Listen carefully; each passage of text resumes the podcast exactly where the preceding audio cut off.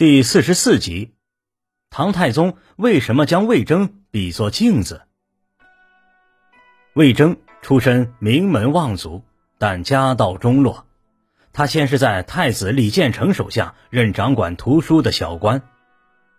玄武门之变后，李世民当了皇帝，就是唐太宗。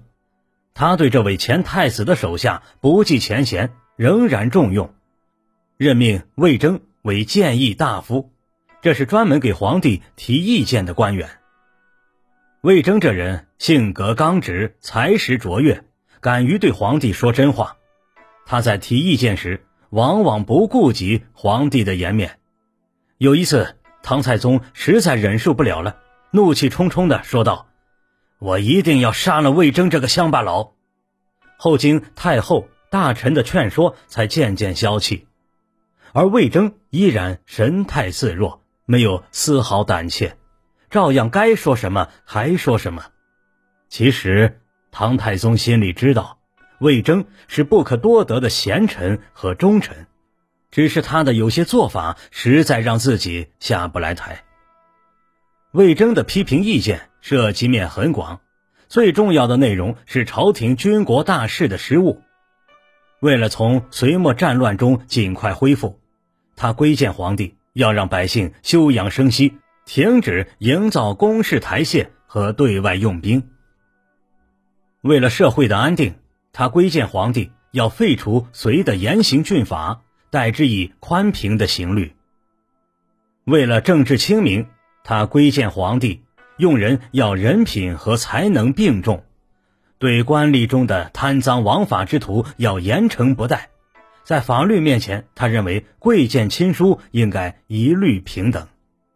此外，在皇帝的个人生活上，魏征也会时常提醒。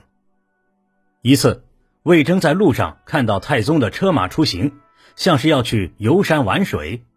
太宗见到魏征，急忙下令掉头回宫。魏征追问：“听说陛下要驾幸南山，怎么突然不去了？”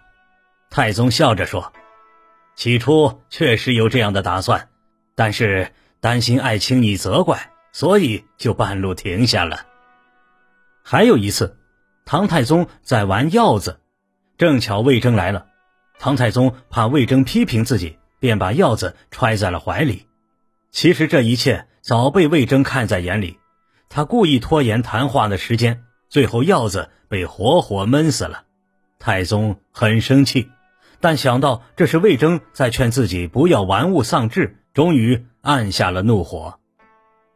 正是由于唐太宗和魏征君臣一个敢于提意见，一个虚心听取意见，双方默契配合，使得唐朝国力迅速恢复，出现了贞观之治的局面。魏征去世后，唐太宗悲痛之极，思念不已，他对大臣说。以铜为镜，可以正衣冠；以古为镜，可以知兴替；以人为镜，可以明得失。魏征的离世，让朕损失了一面镜子呀。回顾历史，这确实是唐太宗的肺腑之言。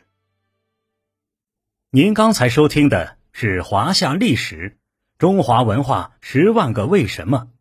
同名图书由中华书局出版，演播玉温润。